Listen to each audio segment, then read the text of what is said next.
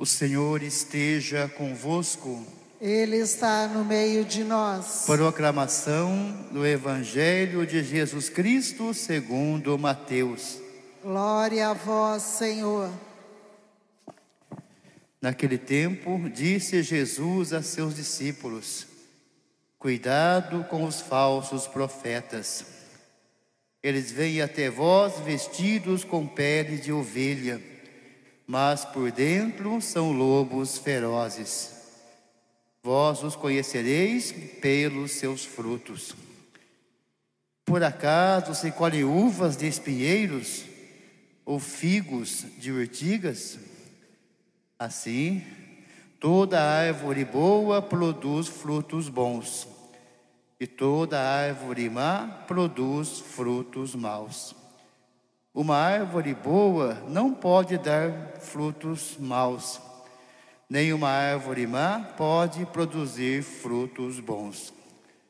Toda árvore que não dá bons frutos é cortada e jogada no fogo.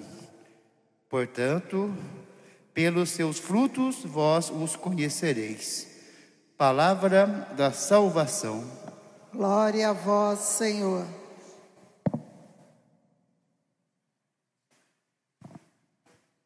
Queridos irmãos e irmãs, a liturgia nos convida hoje, continuando a reflexão de ontem também, que nos falava, né? Ontem nos falava do nosso relacionamento com Deus e com o próximo. E hoje a liturgia nos convida a refletir sobre o nosso compromisso com Deus e com o próximo. O nosso compromisso. E esse compromisso ele é dividido em duas partes na aliança com Deus e na coerência entre fé e vida que vivemos. Na primeira leitura, nós vimos então essa aliança com Deus. Abraão questiona Deus sobre a sua herança, sobre a promessa. Deus tinha feito uma promessa a Abraão quando ele deixou sua terra e partiu. Deus prometeu a Abraão grandes terras e uma descendência numerosa. Só que Abraão já estava com seu praticamente 100 anos. Era idoso e sua esposa também era idosa e estéril, igualmente idosa. E parecia que tudo não ia acontecer muito menos ter terras e muito menos ter uma descendência numerosa. Isso era praticamente impossível. Abraão vacila ao questionar Deus, mas depois que Deus fala com ele, ele tem fé. Ele acredita que para Deus nada é impossível. Ele é o filho da promessa, ele acredita na promessa de Deus. Deus é fiel à sua promessa. Deus cumpre sempre. Deus sempre é fiel. Nós que muitas vezes, às vezes, não somos fiéis a Deus, mas Deus é fiel. E aí então Deus faz uma aliança. Reconhecendo essa fé em Abraão, Deus chama essa fé de justiça e assim faz uma aliança com ele. E que ele teria então muitas terras e teria uma uns descendentes tão numerosos como as estrelas do céu. E assim foi feito, e assim aconteceu. Deus fez uma aliança com Abraão e cumpriu sua promessa. Abraão também fez uma aliança com Deus dele e da sua descendência, louvar a Deus, amar a Deus, ser fiel a Deus. Deus cumpriu a sua parte, mas nem sempre os descendentes de Abraão, que somos todos nós, somos fiéis a esse compromisso, a essa aliança. Então a liturgia nos convida a fazer, acertar a nossa aliança com Deus confiar na promessa de Deus. E nesse sentido vem a segunda parte, a nossa coerência entre fé e vida. Jesus começa o evangelho dizendo, preparando os discípulos, né? Ele já tinha falado anteriormente aos discípulos que os enviaria no meio de como ovelhas no meio de lobos, e agora Jesus mostra quem são esses lobos, revestidos de ovelhas. São os falsos profetas. Aqueles que falam bem, têm boa aparência, pode dizer até que falam em nome de Deus e age em nome de Deus, mas não age. Age por interesse pessoal próprio. Não busca viver a fé de verdade. Pode enganar a muita gente. Mas como nós vimos anteriormente, né? As pessoas podem enganar as outras pessoas, podem enganar até a lei humana, mas jamais vai enganar a Deus. Não dá para ocultar de Deus. E assim também essas pessoas que são falsos profetas, pessoas que dizem falar de Deus, mas não vivem isso. E aí Jesus então dá a pista para sabermos e reconhecemos os falsos profetas. E a pista e a dica é muito simples. Como tudo em Deus é muito simples. Ele fala assim: é só olhar os frutos. Os frutos identificam a árvore. Uma árvore boa, ela pode ser bonita, linda, mas se os frutos são ruins, ela é má. Porque os frutos, a árvore boa produz um fruto bom, um fruto que é saboroso, um fruto que serve bom como alimento, para nos dar força. Uma árvore ruim, ela dá um fruto ruim e que prejudica também, é venenoso e nos prejudica a saúde. Então Jesus manda ah, ficar atento, olhar em tudo os frutos pelos frutos nós vamos saber quem é de Deus e quem não é.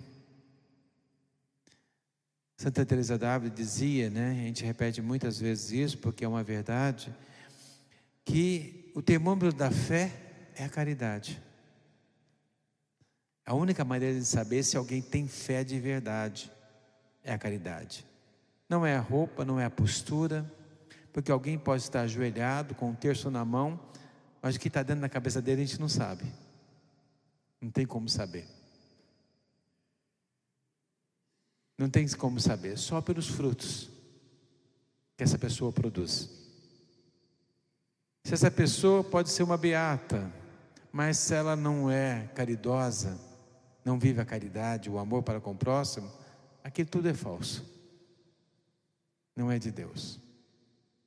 Então é pelo fruto, pela caridade, pelo amor para com o próximo que nós vamos conhecer. A fé, ela tem que estar coerente com a vida. A fé nos traz algo bom, nos dá uma boa notícia e nos traz algo muito bom. Então a fé não pode produzir algo ruim.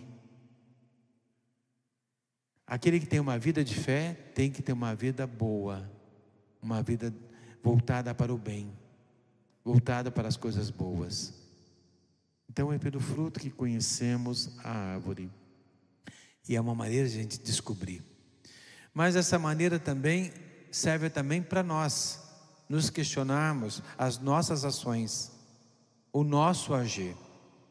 Quais são os frutos que nós produzimos? Eles são bons ou são maus?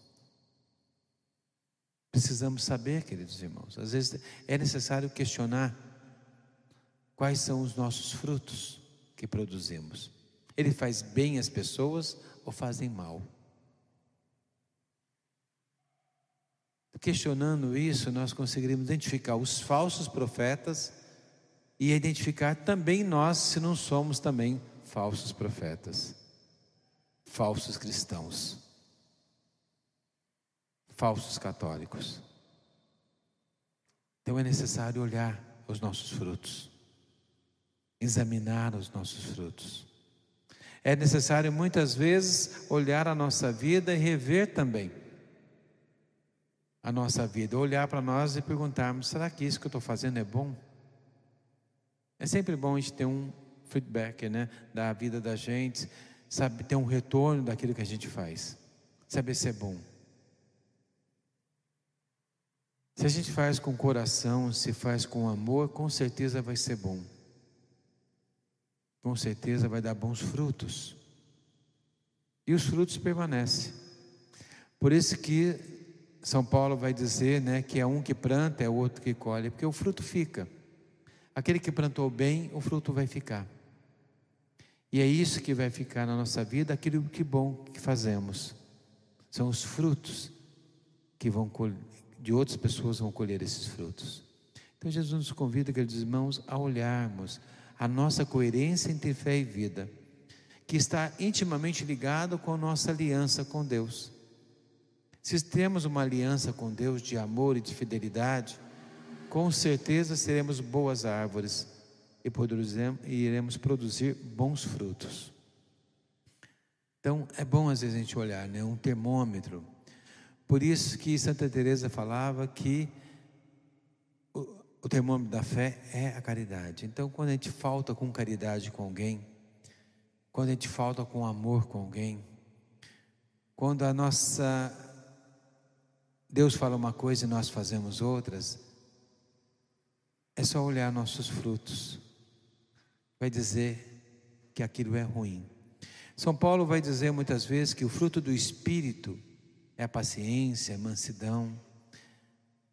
E o fruto da carne é o contrário disso. Quando nós estamos impacientes demais, às vezes a gente está impaciente com cada coisa que não tem nem sentido, né? Às vezes a gente fica impaciente com muita coisa. Quando a gente está impaciente, a gente tem que parar e olhar. Porque a impaciência também tem frutos, né? É fruto. É fruto do espírito? Não, conforme São Paulo, não. É fruto da carne. Porque o fruto do Espírito é a paciência, o fruto da carne é o contrário. Então, que nós possamos olhar a nossa vida, fazer a nossa aliança com Deus. Além do relacionamento com o próximo, nós vimos semana passada, agora o nosso compromisso com Deus e com o outro. Nós também temos um compromisso com o próximo, com os nossos irmãos. Todos nós temos. Porque é através desse compromisso é através dos frutos que damos às pessoas. Então, que nós possamos, queridos irmãos, ser bons cristãos e produzir bons frutos. O mundo necessita de bons frutos. O mundo necessita de boas notícias. Devemos ser portadores de boas notícias, não de más notícias. Mas nós muitas vezes adoramos dar más notícias. Como uma fofoca, né? Uma má notícia corre para tudo quanto é lado. Rápido demais. A gente vê as mídias, né? Jornais e tudo mais, né? Televisão, rádio, né? A gente liga para ouvir e a gente vê desgraça direto, né? Só ligar que você vê a desgraça do dia. Mas será que não acontece nada de bom? Acontece, queridos irmãos. A vida sempre acontece muitas coisas boas, mas nós nos apegamos às coisas ruins aos frutos ruins. Vamos valorizar o que é bom e vamos pregar o que é bom. Vamos ensinar a boa nova, que é o Evangelho. Então, que nós possamos dar essa boa nova. E falando de árvore de frutos, hoje queremos falar de um santo, Santo Irineu, muito conhecido dos padres, seminaristas, né? Porque nós estudamos bastante Santo Irineu. E Santo Irineu é um, um dos maiores padres da patrística, né? dos primeiros padres. E como nós vimos na história, no início da, sobre a história dele, né? ele nasceu em, no ano 130 e morreu no ano 202. Provavelmente mártir, né? O nome dele está escrito no livro dos mártires, mas ninguém sabe direito como ele morreu. Não tem esse documento, como ele morreu. Mas ele está escrito no livro dos mártires. Então, Santo Irineu, ele foi discípulo de São Policarpo e que era discípulo de São João Evangelista, que foi discípulo de Jesus. Então, o evangelista João, né, que foi discípulo de Jesus, ordenou São Policarpo, que ordenou Santo Irineu. Então, bem próximo, né? Ele bebeu da fonte mais pura, perto dos apóstolos, né? De alguém que bebeu diretamente dos apóstolos. Então, os seus escritos têm uma verdade muito grande. Seus escritos são muito fortes. E Santo Irineu buscou em tudo viver a paz, a concórdia, a união da fé e a verdade da fé. Ele viveu em tudo. E Santo Irineu foi depois para para Lyon, né? Lá ele conheceu um dos primeiros bispos de Lyon. E desse primeiro bispo de Lyon, depois de que faleceu, ele também se tornou bispo de Lyon. Mas antes disso, ele foi para Roma conversar com o Papa para ajudar contra heresias. E um dos grandes livros de Santo Irineu é um tratado contra as heresias, que ele fala de muitas heresias que a gente encontra hoje ainda aqui. E Santo Irineu tem muitos escritos, muitas coisas importantes que ele deixou para a igreja, muitas. Muitas coisas que nós vivemos hoje na igreja é graças a Santo Irineu. E olha que hoje marcamos, né? Ele faleceu há 1821 anos atrás, muito tempo. Mas os seus frutos ainda estão aqui. Nós podemos ainda saborear os seus frutos através dos seus escritos. Então, quem não conhece os escritos de Santo Irineu, procure se aprofundar e conhecer esse grande santo. Um grande santo que defendeu a fé, defendeu o amor e defendeu a fé católica. E ele era dentro da igreja, no momento que ele viveu, era um momento de discórdia, momento de divisão dentro da igreja. Ele foi a ponte de unidade entre a igreja do Oriente e do Ocidente, que tinha uma divergência entre a questão da Páscoa. Ele foi o ponto de unidade. O Papa estava para excomungar alguns bispos do Oriente e ele conseguiu apaziguar e não haver essa excomunhão, mas sim a unidade, não a divisão, porque a divisão não é de Deus. Então, Santo Irineu viveu conforme o seu nome, né? Irineu significa, o nome Irineu significa portador da paz, pacificador, e assim ele viveu. Então, Santo Irineu nos inspira, queridos irmãos, através dos seus escritos, a ser também nós pacificadores. Acabar com concórdia, acabar buscar a unidade da igreja, defender a fé na igreja e sermos verdadeiros contribuidores, verdadeiros cristãos em Cristo. Viver esse amor que Santo Irineu tinha. Ele também era muito devoto de Nossa Senhora. Então sempre é bom a gente conhecer os santos. É lógico que não dá para a gente falar profundamente de muitas coisas de Santo Irineu hoje, mas procure, conheça e leia os seus livros. Se alguém puder ler os livros de Santo Irineu, é muito interessante. E a gente vai reconhecer muitas heresias que hoje existem no nosso mundo que a gente nem percebe e que Santo Irineu já combatia há muitos anos atrás, no começo da igreja. Então, que nós possamos hoje, a igreja hoje toda, no mundo inteiro, celebra Santo Irineu, esse grande santo que nos deixou muitos, muitos, muitos frutos bons, que nós podemos saborear ainda hoje. Então, quem quiser saborear esses frutos, pegue e lê os escritos de Santo Irineu. Pensando nisso, então, queridos irmãos, buscando viver esse o que é bom, buscando viver os frutos bons que Deus nos concede, eu convido a todos a ficarmos de pé. E confiante nesse grande amor de Deus, confiante na sua aliança, queremos elevar também em Deus os nossos pedidos, a nossa oração da comunidade.